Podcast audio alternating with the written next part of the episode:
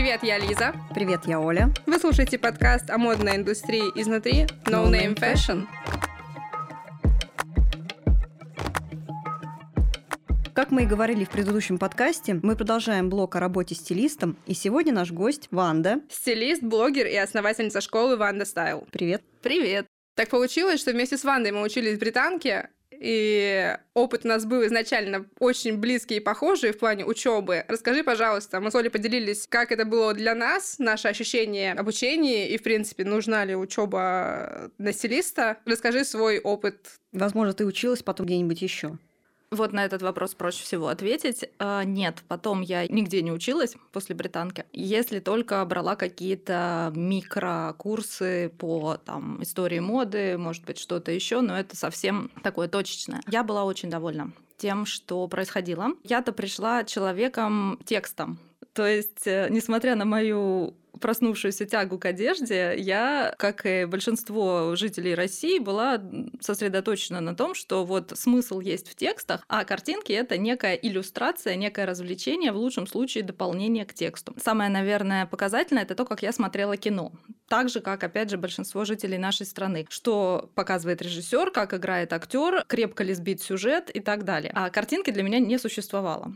Каково же было мое удивление, когда оказалось, что кино можно и нужно смотреть вообще не так, что 50% смысла фильма заложено в картинке, что тот человек, которого у нас называют оператором, это или там главным оператором, это никакой не оператор, а директор of photography, и сразу понятно, чем он там занимается. И, собственно, вот эта вся вселенная визуальная, она мне открылась именно там, в Британке. И что бы там ни было по организации, по какому-то количеству бессмысленных э, предметов. По каким-то еще недочетам я, конечно, всегда буду благодарна вот той нашей программе, которая так или иначе посвятила нас вот, вот в этот визуальный мир. И с точки зрения истории моды, и с точки зрения показов, с точки зрения модной фотографии, кино и вот этого вот всего.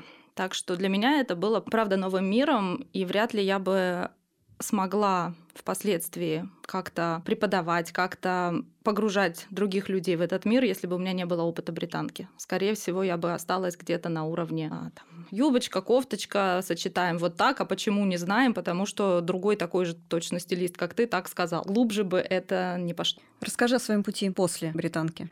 А, После я делала все подряд практически. И, в общем-то, я так себе и ставила задачу, что попробовать надо все. Нравится, не нравится, разберемся потом, сейчас надо попробовать. И нас же там ориентировали больше на фэшн-съемки. Соответственно, а, я делала творческие съемки естественно. Я делала какие-то первые шаги в рекламе, в клипах. Это было очень смешно. Однажды мы снимали какой-то малобюджетный клип какому-то более-менее известному рэперу. Он на слуху действительно, но не, не первый эшелон. В итоге клип сняли так, что рэпер рвал и металл и кричал, почему его главную героиню, которая должна была быть секси-чикой, одели в какую-то бабку. В соответствии с трендами. В соответствии с трендами, да. То, что, предла... э, то, что то, как ставил задачу режиссер, и то, как э, мы с ним ее поняли, вот у нас вышла такая героиня, внешность которой, надо признать, конечно, э, скорее бы выиграла от образа секси-чики сейчас я это как-то еще лучше понимаю. Но как-то что, вы, что вышло, то вышло. Я там провалялась с температурой от ужаса. Боже мой, куда я лезу? Я же ничего не умею, ничего не понимаю. А единственная мысль, которая меня немножко спасла, то, что у меня начальник на площадке режиссер, и если он утвердил, то как бы все, дальше с меня уже взятки гладкие. Но все равно было дико стыдно. Еще у меня был опыт в кино, полный метр. Это, с одной стороны, очень круто. Достаточно а, многие художники по костюмам, костюмеры, стилисты долго работают, прежде чем попасть именно в полный метр. У меня получилось сразу, это был такой не студенческий, но около того проект. И там я очень хорошо поняла, что не хочу работать э, не хочу участвовать в процессе, где я не главная. И вот когда я поняла, что я что-то предлагаю, но это предлагается ровно до того момента, пока режиссер не скажет, что все, хватит, я хочу вот так, и мы делаем вот так. И вот этот э, момент меня начал очень сильно напрягать, и там я поняла, что нет, это опять будет тот же офис, из которого я как раз когда-то и уходила, и опять будет э, заказчик, и опять будет режиссер, и опять будет оператор, и все они чего-то хотят разного, и совершенно не обязательно, что твое видение совпадает с их. В общем, в итоге это был очень растянутый во времени процесс, наверное, ну, месяцев 9, прям как ребеночка мы этого вынашивали это кино со всеми обсуждениями, съемками до съемками. Вот. И в итоге по итогам, по итогам этих 9 месяцев я поняла, что все, хватит. Тут сюда я больше не лезу, мне просто неинтересно. Вот прям неинтересно и все. Он где-то вышел, его можно посмотреть? Да, его можно посмотреть. А, фильм называется «Ярды». Не путать с голливудским. То есть ну, вот российский фильм «Ярды», пожалуйста, можно найти, я уже не помню, на какой стриминговой платформе, но где-то он точно есть. Ну вот факт того, что тебя указали в титрах и так далее, ну ты чувствовала по итогу, что Нет. это было не просто так и не зря? Нет. У меня, в принципе, нет такого, что если процесс не нравится, если я в процессе поняла, что это не мое, то вот эти достижения по итогу, они почему-то не имеют э, никакой ценности. Я могу сказать, что очень круто я поучаствовала в съемках кино и поняла, что это не мое, это да. А вот сказать, что вау, я числюсь в титрах, а у меня такой бэкграунд, нет. У меня получилась обратная ситуация тогда, что у меня наоборот поменяло мне показывали ужасный мудборд э, с шубами Дольче Габбана. Я изменила его под э, такой типа Assassin's Creed. И это, конечно, мы не увидим нигде, потому что это снимался тизер для заключения проекта с Netflix, который не случился, к сожалению. Но это был прикольно. Вот этот был прикольно, потому что ты поучаствовал, получил кайф. Ну, видимо, да. Если бы у меня был такой опыт и единственный, то, может быть, я сделала бы какие-то другие выводы. Но это не всегда так. То есть не будет такого, что ты на всех проектах приходишь, говоришь как надо, тебя слушают и дальше делают по-твоему. Этого сто процентов не будет. Ну так практически, да, такого не бывает. Что ж, ты отмела, получается, рекламу, отмела опыт в кино художника по костюмам. И какой путь далее? Остались эм, на какое-то время съемки творческие, но здесь, опять же, мне не хватало, я прямо видела, что мне не хватает увлечения собственного, мне не хватает вот этой страсти, чтобы снимать, снимать, улучшать, улучшать, э, продвигать себя в какие-то журналы. То есть, ну вот я прям вижу, что картинка вроде бы и красивая, и вроде бы мне и процесс нравится, но как-то могу делать, могу не делать. И в итоге у меня произошла такая переоценка ценностей. И эта переоценка ценностей была еще связана с нерегулярным заработком.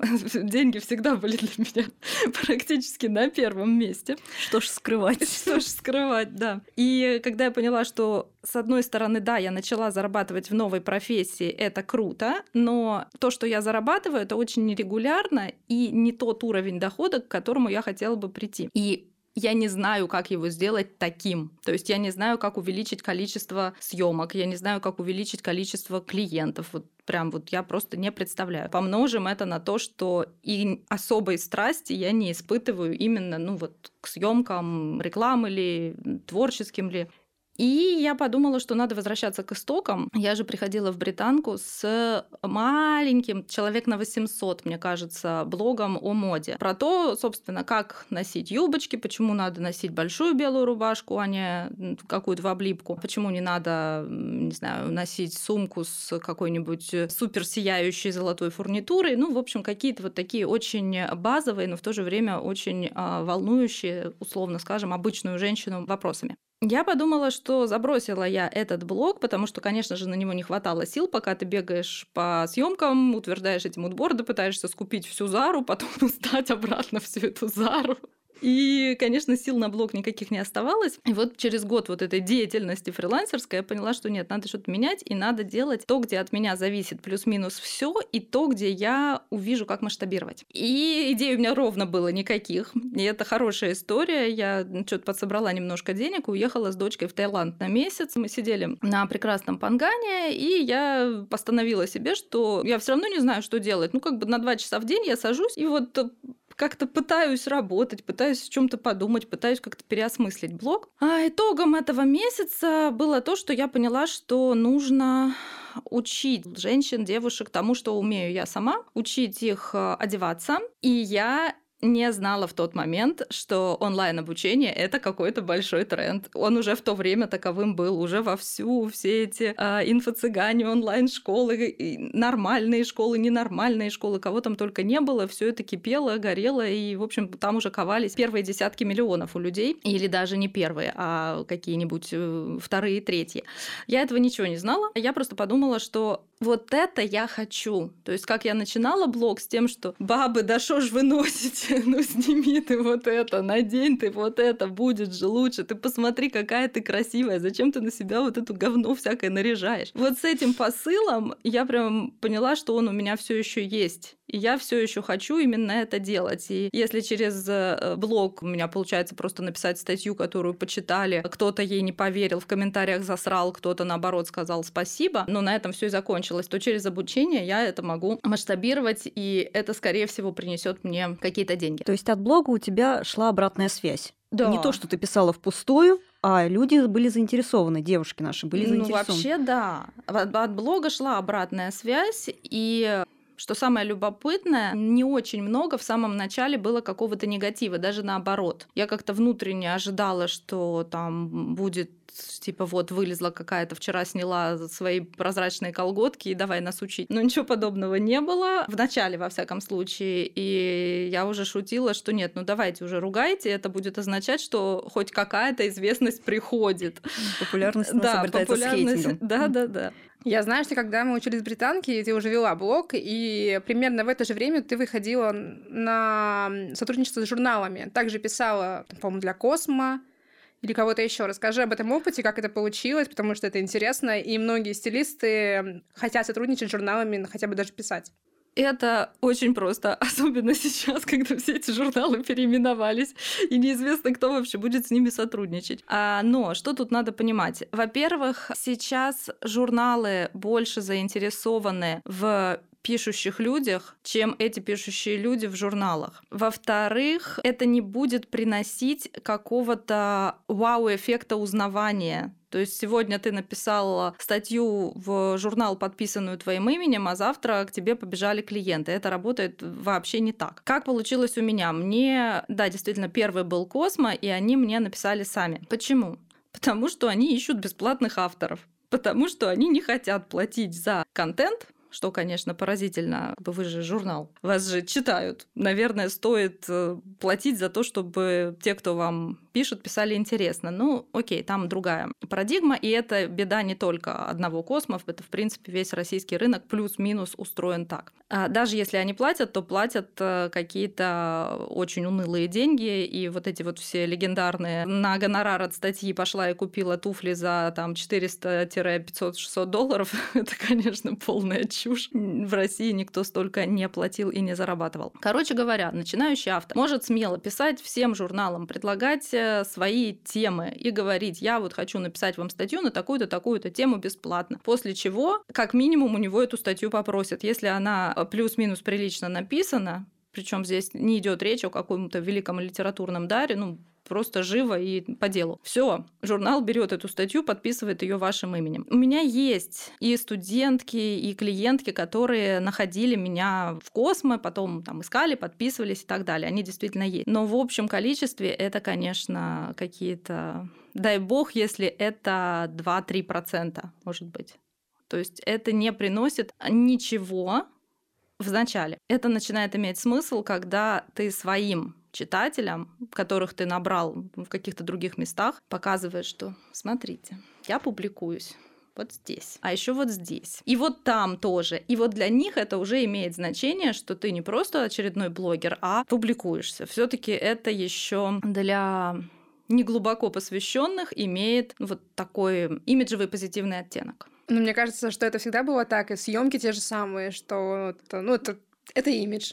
Таким образом, ты формируешь какое-то свое портфолио условное, на котором люди могут э, там либо заинтересоваться, либо как-то выходить на тебя кто-то еще. Ну, Мне кажется, что с фотосъемками это чуть более очевидный путь. То есть ты в том же условно журнале публикуешь свою творческую съемку, которую ты сделал за свои деньги. Этот журнал листает условный Тифани. Условный Тифани говорит, о, круто, хочу, чтобы там какой-нибудь для начала маленький промо-материал для меня снял вот этот классный фотограф. Если ты нацелен на живых людей, которые этот журнал читают, то есть не рекламодатели, которые у тебя что-то закажут за свой бюджет, а вот именно живых людей, то этих живых людей будет сильно-сильно-сильно меньше, и доход, естественно, от них сильно меньше, а тебе их нужно больше этих людей, чтобы доход был больше. И таким образом получается, что вся эта деятельность по написанию статей в журналы — это вот прямо поддержание имиджа, но точно не зарабатывание денег.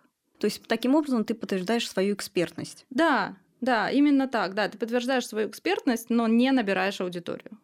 Сейчас ты пишешь журналы? Я и сейчас пишу, но сейчас цель у меня даже более прагматичная. То есть есть цель, эм, чтобы мой блог, вот тот самый первый, с которого все начиналось, не в Инстаграме, а на WordPress, чтобы он хорошо индексировался. И прям вот совсем тупая техническая цель. Я прошу ставить ссылки на этот блог, и, соответственно, он лучше ранжируется, он становится более авторитетным для поисковой системы. И мне вот эти статьи от которых я раньше отказывалась. Ну, типа, я пишу для Мэри Клэр, зачем мне ваш этот портал eva.ru?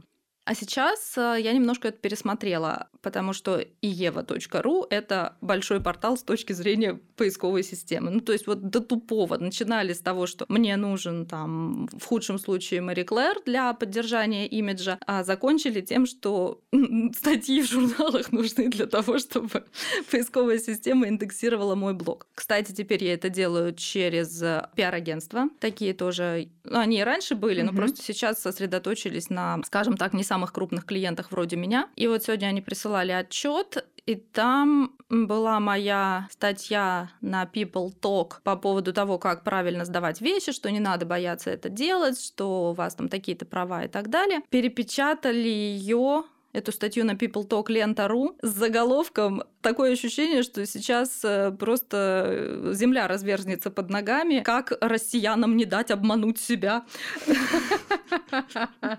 Я это читаю и думаю, господи, какой ужас. А внизу такая приписочка стилист Ванда Вонка рассказала, как там сдать вот вещи в магазин.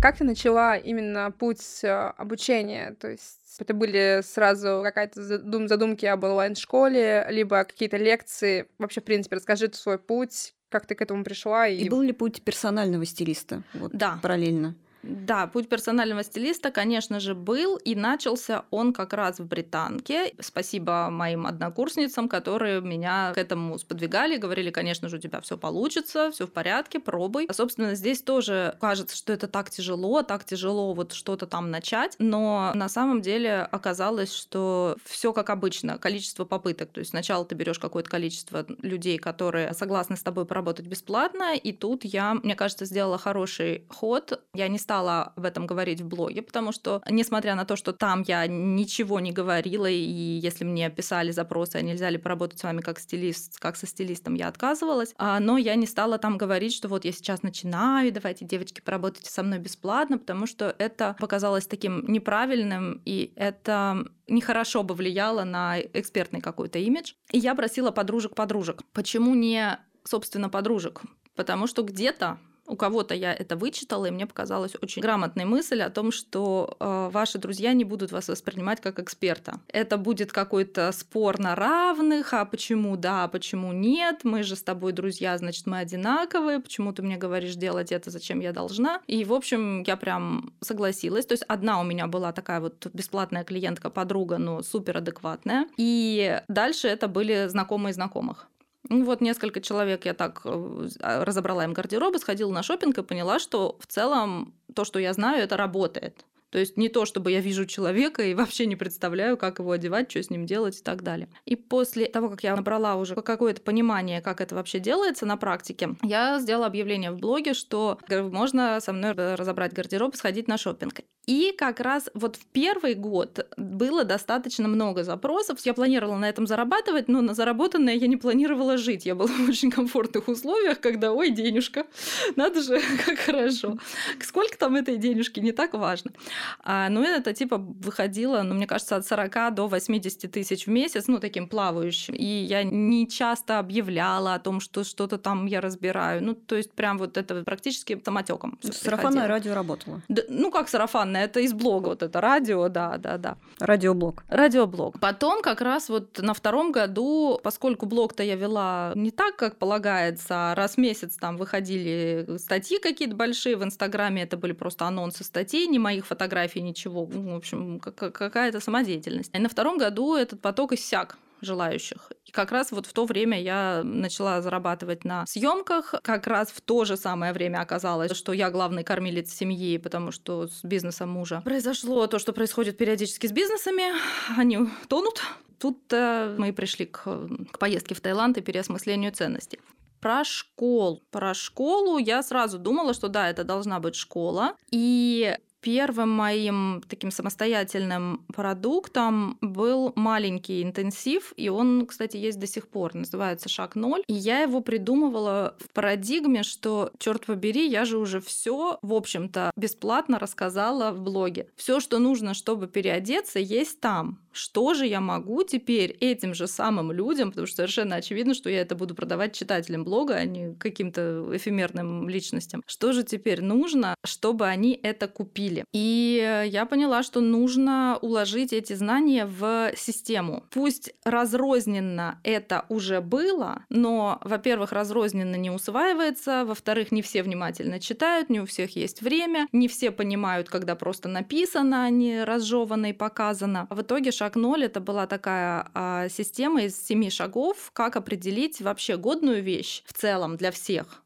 просто стилистически годную, современную, хорошо выглядящую, как ее отличить от той, которую покупать не надо никому. И оказалось, что это хороший ход, потому что очень многие пребывают в каких-то иллюзиях, что любая вещь хороша, просто для какого-нибудь типа внешности она не подходит, или для какого-то типа фигуры она не подходит. А вот если эту вещь правильно либо на себя пристроить, либо найти правильную для нее персону, то вещь вообще будет э, хорошая. Вот это понимание, что есть вещи, которые вообще нехорошие, и что есть критерии, по которым их можно заранее отбросить и не покупать, это была хорошая находка, и до сих пор пользуется прям большой популярностью, с радостью это покупают. Сейчас это уже не три вебинара длинных, с, еще с ответами на вопросы, чего только не делала. А сейчас это уже, мне кажется, примерно 10 маленьких уроков по 5-10 минут, которые прям очень четко дают инструкции, и человек выходит прям довольный что теперь все понятно. Вот теперь я наконец понял, куда надо идти. Было страшно? Очень.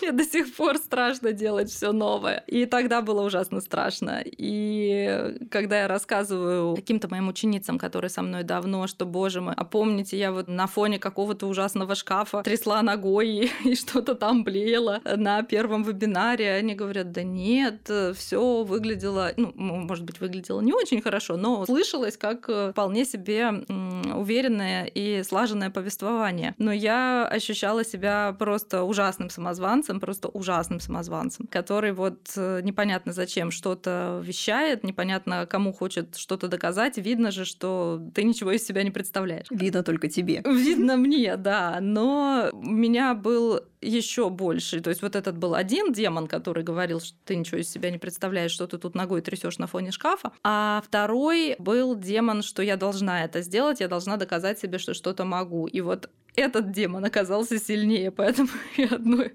одной рукой я тряслась, а второй назначала следующий вебинар. Понятно, что это были уже продажи, и понятно, что не все они были успешны. Ну, по крайней мере, как это казалось мне. Хотелось же, чтобы вот ты увидел пример там кого-нибудь, кто первый раз продал там, не знаю, на 70 тысяч, второй на 700, а третий на 7 миллионов. И мне хотелось так же. Но так не получалось. Все было прям медленно, медленно, последовательно, последовательно. Расскажи, что сейчас представляет твоя школа? Это клуб, это комьюнити, сообщество? Сколько там сейчас курсов? Какие? Сейчас это достаточно выстроенная система. То есть у нас есть небольшой интенсив, как раз с которого все начиналось. Те, кто проходят интенсив, логичным образом покупают уже полноценный курс, а, который называется «Полное преображение», и он идет у нас три месяца. И там мы уже изучаем не просто как э, отбросить неудачные вещи, а, собственно, что делать с удачными. И здесь тоже я не сразу пришла к хорошей формуле, но все-таки пришла. То есть где-то год это полное преображение представляло собой ну, такой набор советов, как сочетать цвета, как сочетать принты, что делать с объемами и так далее. Но там не было той четкой системы, которую мне хотелось, и она ко мне пришла только где-то через год. Причем интересно, что там совместился опыт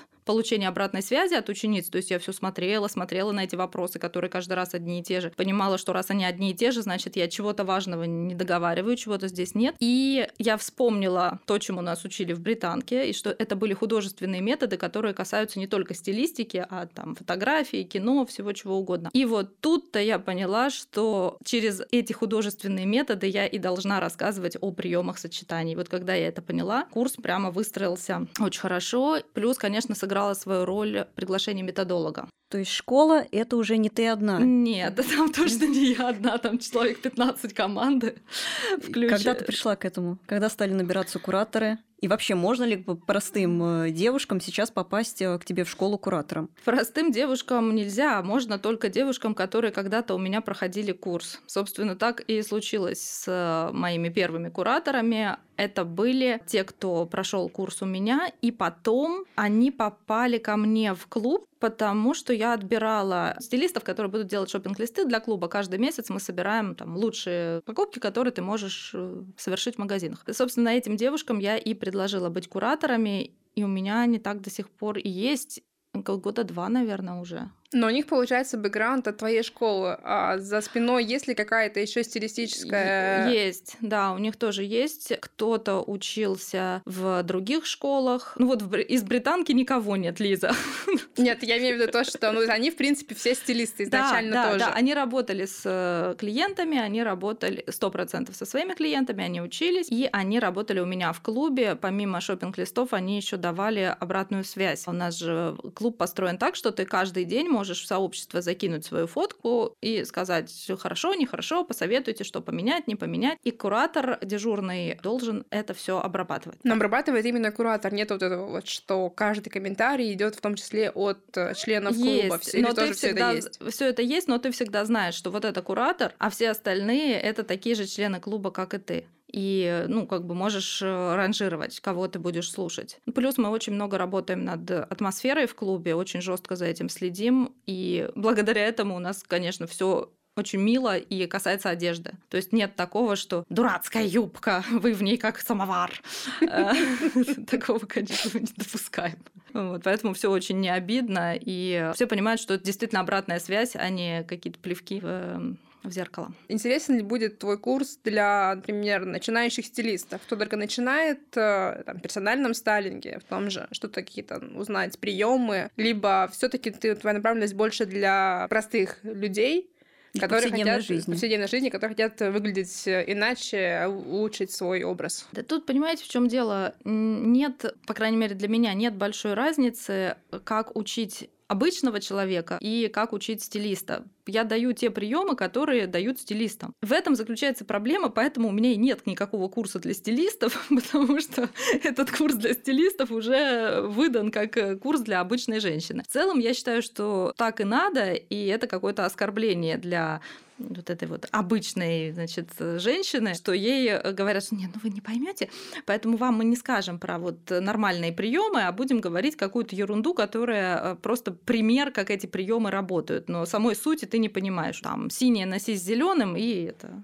и хватит. Поэтому курс, естественно, подойдет и начинающим стилистам, и они вполне туда приходят, и начинающие, и продолжающие, но не масса. Были ли случаи, когда приходили к тебе стилисты исключительно для того, чтобы получить какую-то инфу, которую потом они могут ранжировать у себя в блоге? Или все таки ты за этим даже не следила, поэтому ты не в курсе? Я даже не слежу, потому что это в целом невозможно отследить. И все, что можно отследить, это то, когда у тебя а, копируют просто целиком, ну, например, там, пост, да, или копируют целиком твою лекцию. Но если человек получил эти знания и как ты их интерпретировал... Именно, да, не знания, а именно вот ту самую подачу.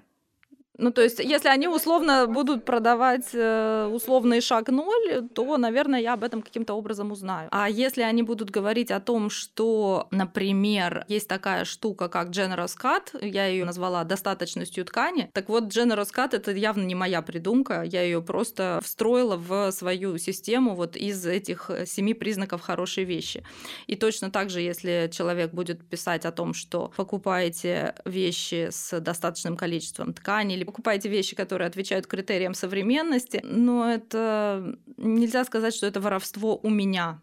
Это некое общее знание, которое ты либо интерпретируешь по-своему, либо просто вот берешь и копируешь. Есть какие-то планы по развитию дальше? То есть, например, есть э, шаг ноль, есть полное преображение, что-то, какой-то level up или Получается клуб, да? Получается и всё в нём. клуб, да. После того, как прошел полное преображение и хочешь еще, то есть клуб, и там есть лекции уже приглашенных лекторов по искусству и моде, по истории моды, по психологии. В общем, там полно всего. Смотреть, не пересмотреть. Плюс вот это общение каждый день в группе. Плюс добавляются такие практические лекции, вебинары от стилистов, типа, а вот 20 идей, как носить э, платье этим летом, да? Ну, то есть есть и что-то сложное, что-то такое супер развивающее, развивающее и очень практично. Ну, то есть в целом с твоей школой сотрудничать можно в клубе, там, приглашенным кем-то? Можно. Экспертом, да, который да, в определенной да, сфере. Да. То есть это могут быть и фотографы, в принципе, и кто-то еще, и опять же, не знаю, там, у нас будет крупная история с теми же самыми визажистами, может ли визажист какой-нибудь посвящаться Конечно, тебе? мы приглашали, да, у нас были и приглашенные визажисты,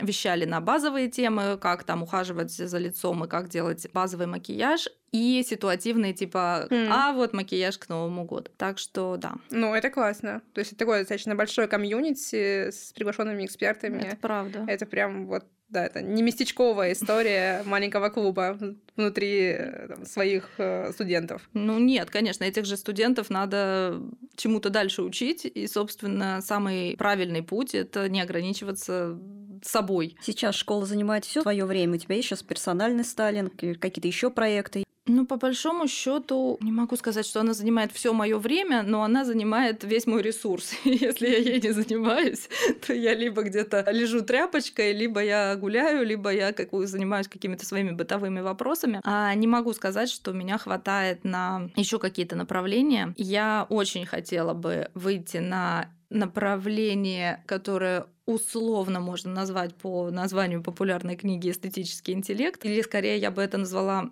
для себя визуальный интеллект. Я бы очень хотела рассказывать о том, насколько важна а, вообще визуальная составляющая мира, насколько это хорошо для абсолютно каждого человека, насколько это обогащает жизнь. Я бы хотела говорить об этом в форматах, может быть, корпоративных лекций, такого развлечения для сотрудников самых разных компаний. И это у меня в планах уже год, и ничего для этого я не сделала. У тебя был опыт, получается, школа это онлайн, были ли какие-то лекции офлайн? То есть вживую, возможно, опять же, встречи с клубом. Бывают ли такие мероприятия, которые, ну, вы можете пообщаться вживую, и там, что ты можешь вещать, опять же. Вот у нас э, как раз 28-29 мая будет выезд в Питер. Мы делаем там уже традиционную своп-вечеринку по обмену одежды. А в основном у нас получается так, что мы не столько ей обмениваемся, сколько друг другу продаем. Но мне это даже больше нравится, потому что вещи достаточно классные, ценные, и более адекватно менять их на деньги и тут же покупать то, что нравится тебе, чем там, пытаться обменять неравноценное что-то. То есть если э, у одной топик, а у другой э, какое-то платье из 40 метров ткани, то очевидно, что эти люди не смогут поменяться этими вещами. Мы делаем выезд в Питер, делали несколько раз такое в Москве, и будем это сопровождать походом на выставку с искусствоведом с беседой с куратором, с беседой с владельцем галереи. Ну, в общем, вот такое совмещение. Тут про шмоточки, там про искусство. Мне нравится. Про лекции. Про лекции был, да, но это очень точечный опыт. Э, конечно, вживую собрать людей гораздо-гораздо тяжелее, чем собрать их онлайн. Гораздо тяжелее. Когда-то я ездила с э, лекцией, опять же, для своих читателей, то есть анонсировалось это только в моем блоге. С лекцией ездила в Питер, что-то я делала в музее декоративно-прикладного искусства в Москве. Что-то у меня было для корпоративных клиентов, которые, опять же, вот в качестве развлечения, а давайте вы нашим сотрудницам в честь 8 марта расскажете, как связано искусство и мода. Давайте. Вот какие-то такие живые штуки я делала но немного. Я знаю, что у тебя была лекция в Киеве. Это была приглашенная или нет, нет, это был клуб? Это, это да, тогда даже клуба не было. Это я просто анонсировала в блоге как одну из э, своих самых первых попыток а, выйти именно на формат, ну, такого условно обучения, развлечения, не собирать гардероб конкретной девушки, а дать какие-то советы всем. И не делать это в блоге текстом, а делать это в формате некоего мастер-класса. И, собственно, я провела такую штуку в Москве. Потом мне написала моя читательница и пригласила сделать такое в Киеве. Ну, то есть я не могу сказать, что это было какое-то приглашение какой-то институции. Это была читательница, которая помогла мне найти площадку, с которой, которая помогла мне собрать деньги с присутствующих. И, собственно, мы провели такую лекцию. Вот. У тебя были планы на книгу. О, господи, у меня до сих пор лежит непрочитанное письмо, которое мне очередной раз написало издательство.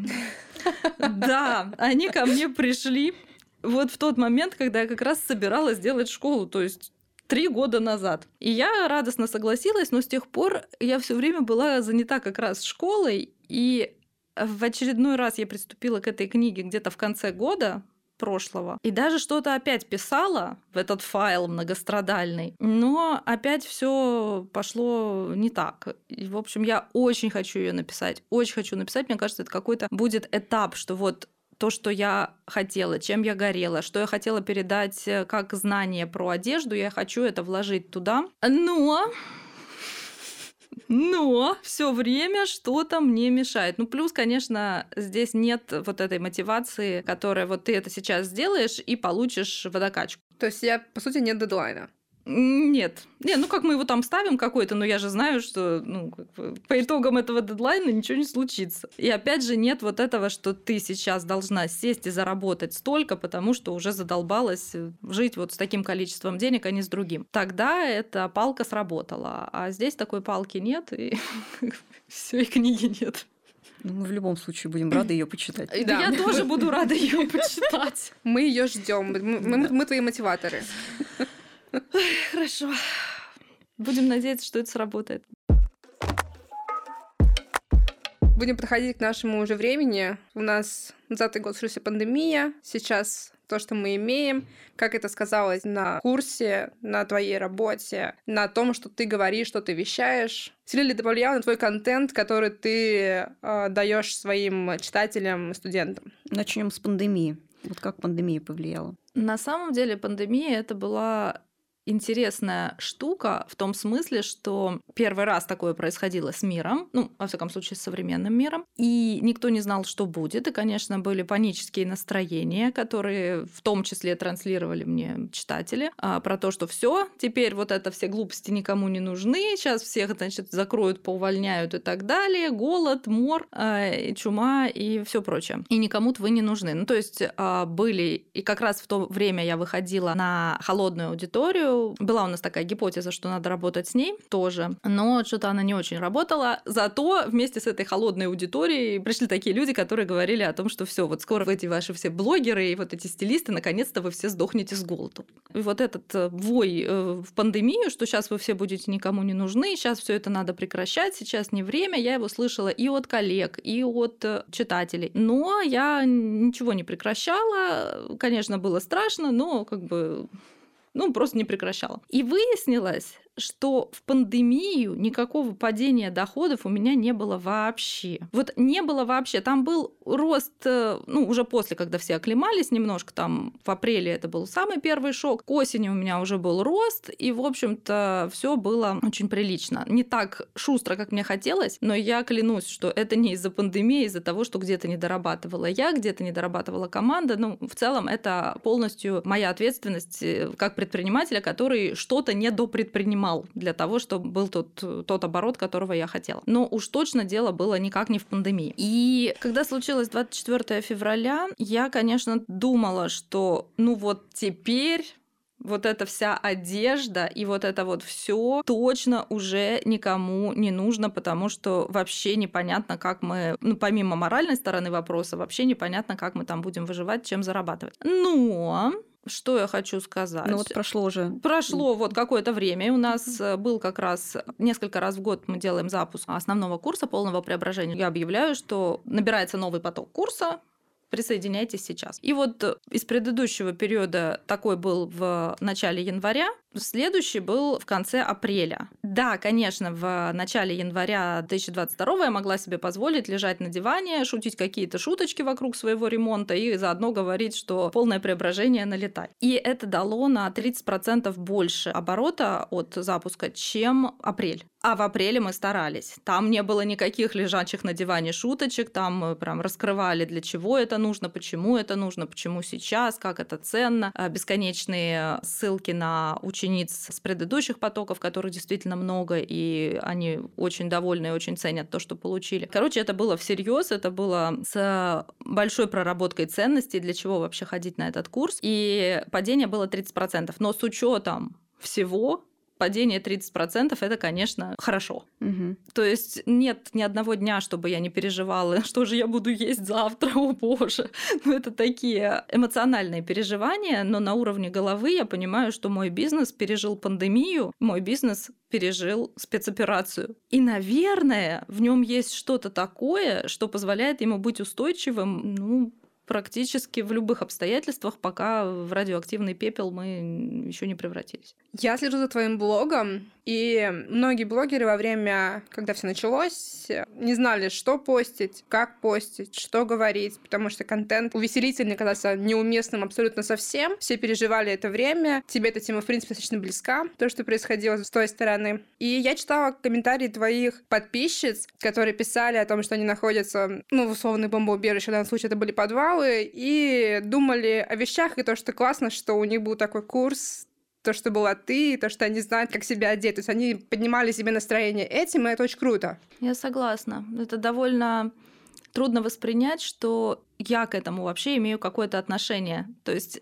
если бы это было про кого-то другого, я бы восхищалась этим человеком, который может такое влияние оказать на жизни других людей, что они вспоминают что-то хорошее, что-то полезное, что они узнали, находясь в совершенно невыносимых и трудно совместимых с жизнью условиях. Но поскольку речь идет обо мне, то я вообще не понимаю, что мне думать, потому что к себе это очень тяжело прикладывается. Такая большая и важная штука. Есть еще один момент, который я как раз вот поняла в связи с тем, что ты говорила о непонятно, что писать. По-моему, вот этот конфликт, весь этот ужас меня наконец-то привел к пониманию не просто в голове, а в душе, что никто не знает, что мне делать лучше, чем я сама. Потому что я видела совершенно разные подходы. Кто-то говорил, что я ни в коем случае не буду говорить, что мне сегодня тяжело, и я тоже не знаю, что писать, и я тоже разодрана на 800 частей. Я не буду ничего этого говорить, потому что это мои внутренние метания, зачем они нужны. Я вот как постила про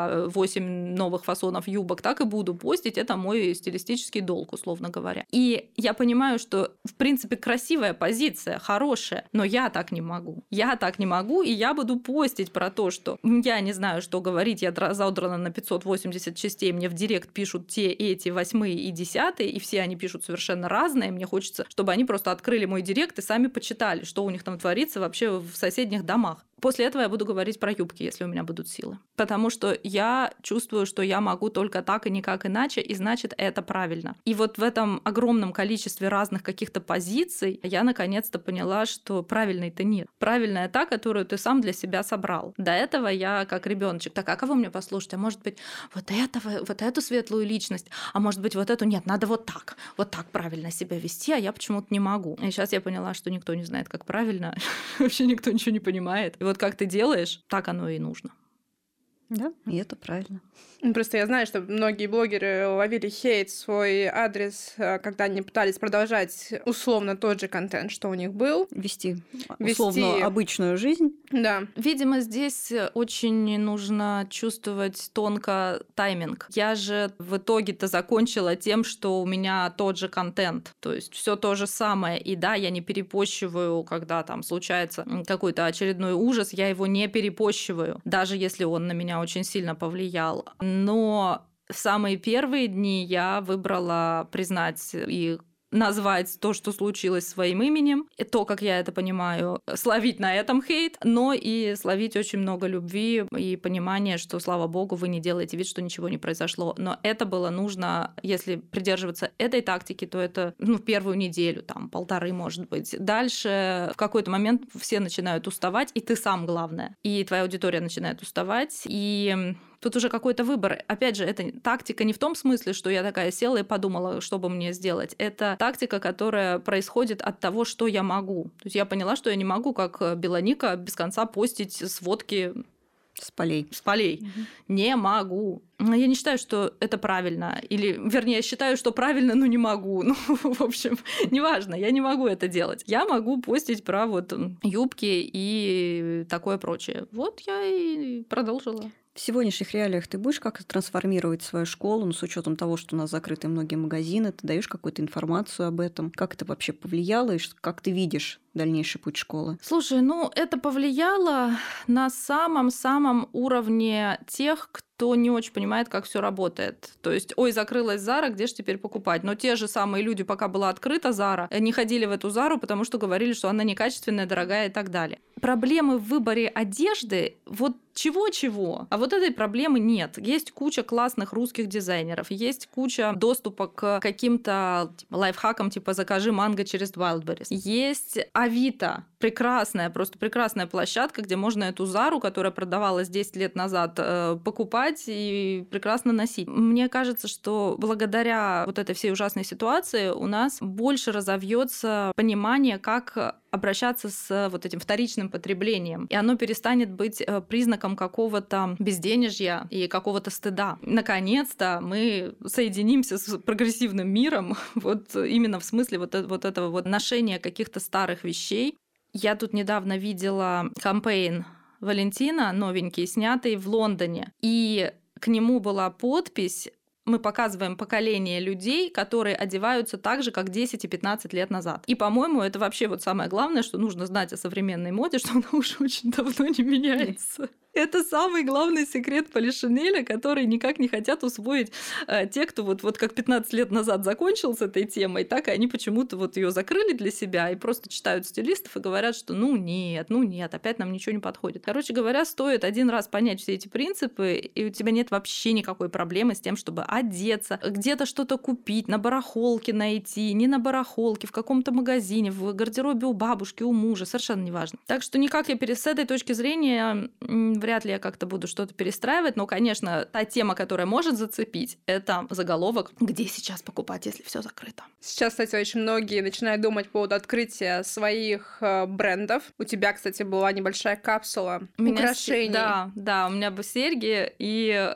я ее, поскольку вот это вот все происходило, я никак не могла понять, где, как же мне ее продавать. Все сроки все двигались и двигались, и закончила я тем, что эти сережки, это 6 сережек, капсулы 6 сережек, они продаются только в клубе. И, видимо, уже после вот этой очередной встречи клуба я уже там, а, там останутся прям совсем остатки, и вот их-то я анонсирую в блоге. Но я пришла к выводу, что не так интересно продавать э, серьги и, может быть, вещи как знания. Во всяком случае, мне.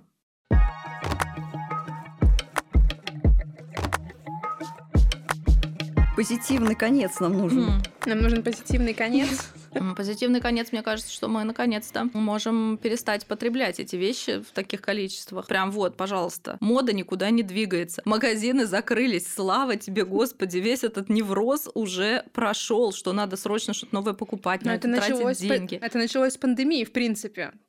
В каком-то смысле. Но люди умудрились этого не заметить они все время все равно жили в парадигме, что мода меняется. Вот я сейчас у вас научусь, ты не поверишь, но 2000 вот как, какой был, 21 год. Все еще поступают вопросы. Вот я сейчас приду, отучусь у вас, а через полгода мода изменится, мне заново учиться. И ты попробуй докажи, что эти принципы, они работали не то, что в 19 веке, они там с Древнего Рима еще их знают, как художественно друг с другом что сочетать, и никакое изменение моды не повлияет, а кроме того, эта мода не менялась уже очень много лет. Но в это не хотят верить. Тогда смотрите, получается, что у нас сейчас два пути. С одной стороны, мы все понимаем, что мода это, в принципе, сейчас сейчас не главное, абсолютно не главное. И все мы можем выжить э, посредством ресайклинга или... Новая одежда, она не главная. Но, с другой стороны, все сейчас бросились открывать свои собственные бренды и активно развивать э, вот эту составляющую. Опять же, продавать. Продавать, продавать, продавать. Потому что есть спрос, потому что Зара-то ушла. Так что же, как, какой же путь наш ждет?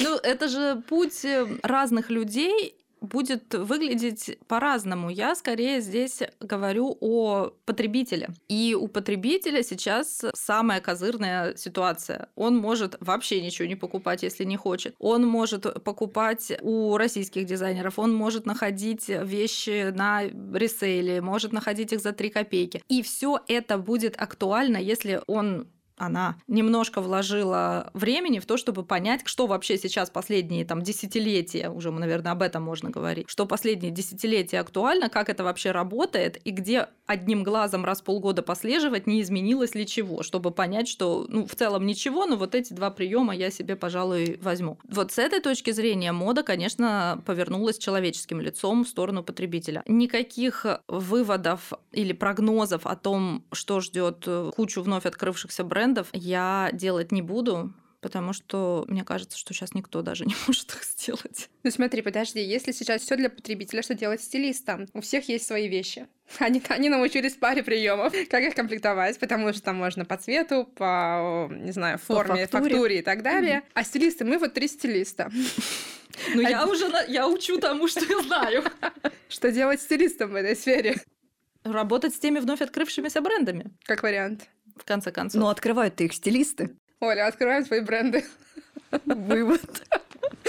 Ну, кстати, я забыла сказать, что самое-то интересное, что да, мода в смысле новой одежды, она как-то исчерпала себя, но мода в смысле выражения себя вообще нет. И люди пишут пачками, что не понимают, как себя одевать, если сейчас они перестали понимать, кто они, они впали в депрессию, они совершенно не верят в какое-то свое будущее, и в связи с этим они не понимают, что еще на себя надеть, кроме каких-то джинсов заношенных. И вот это интересная штука, что с помощью одежды можно попробовать и вытащить себя из какого-то тупика, и в то же время нет никакого обязательства как это было раньше. Ну, ты же женщина, ты же девочка, ты должна. Что же ты не следишь за модой? И, по-моему, это супер круто, и это очень правильно. Ну да, получается так, что выражение себя посредством моды, посредством стиля, оно будет всегда актуально в любое время. Ну вот те, кому да, это мы... интересно, оно да. будет актуально, и оно уйдет глубже. То есть это не вот эти толпы, которые бегают и скажите нам, что актуально, скажите нам, что актуально. Я их спрашиваю, а вам вообще это интересно? Они говорят, нет, ненавижу всю эту одежду, ненавижу моду, ненавижу, но вот надо. И вот таких станет людей меньше, а со всеми, я надеюсь, потому что отпустит вот эта необходимость. То есть, ну, не надо, ты не обязана это делать. Не хочешь, не, не обязана. А, а понимать себя это да, будет Да, а со всеми остальными, кто именно этим способом чувствует необходимость э, поработать с собой и чувствует вдохновение поработать с собой именно через одежду, вот с этими людьми, конечно, можно уйти глубже и можно как раз-таки делать очень клевые штуки, потому что мы понимаем, что нарядить на себя три пиджака в принципе, насильно-то можно, но вопрос в том, кто сможет себе это позволить и кто сможет чувствовать себя в этом адекватно и понимать, для чего он это делает. Насколько мы знаем, ты сейчас планируешь сменить э, на какое-то время место жительства, произвести релокацию. Как это сейчас называется? Да. Будешь ли ты в своем блоге рассказывать о моде в Аргентине? Ну, если, я найду, если я найду там моду, то, вероятно, буду. Но мы же все понимаем, что мода делается в четырех модных столицах, и даже, может быть, в трех с половиной, потому что Нью-Йорк оттуда как-то все время пытается выпилиться. И это вся мировая мода. И нет никаких местечковых московских отдельных мод или там аргентинских отдельных мод или бразильских или китайских. Это все плюс-минус повторение того, что уже было у основных дизайнеров. И работает это пока так. Может быть, я там найду какие-то классные нишевые проекты, так же, как они есть в России. Но все эти нишевые проекты в любом случае укладываются в какие-то общемировые тенденции, которых мы все равно не можем избежать. И сказать, что ну вот я вам рассказывала про российскую моду, а сейчас приехала в Аргентину, вы знаете, там вообще все по-другому.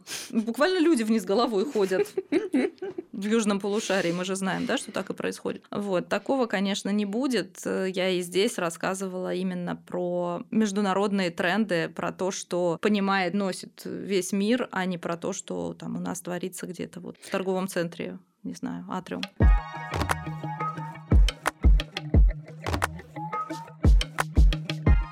Спасибо за классную беседу. С нами была блогер Ванда. Спасибо. И вы слушали подкаст No Name Fashion. Пока-пока. До, До новых встреч. встреч. Пока.